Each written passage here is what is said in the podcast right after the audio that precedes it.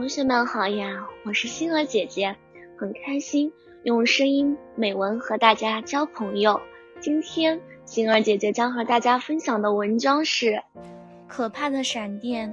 今天晚上我和奶奶想去城市广场的地下超市，在路上我边走边想，会不会下雨呢？我抬起头想看看天上的月亮，放松一下。可是，一抬头，月亮、星星全没了踪影，只见一道闪电划破漆黑的夜空。我猛地回过神来，奶奶，刚才有一道闪电划过，会不会下雨啊？不会的，奶奶安慰我道。走着走着，就到了地下超市。我匆匆走到书柜前，看起书来。我去买肉，你在这里乖乖看书。奶奶刚说完，就转身向卖肉摊点走去。我刚刚看到一只眼、两只眼和三只眼的故事。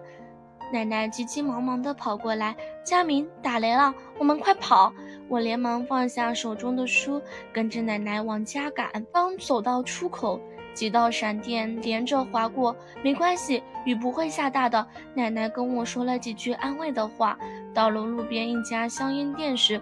哇！听什么声音？哦，下雨了。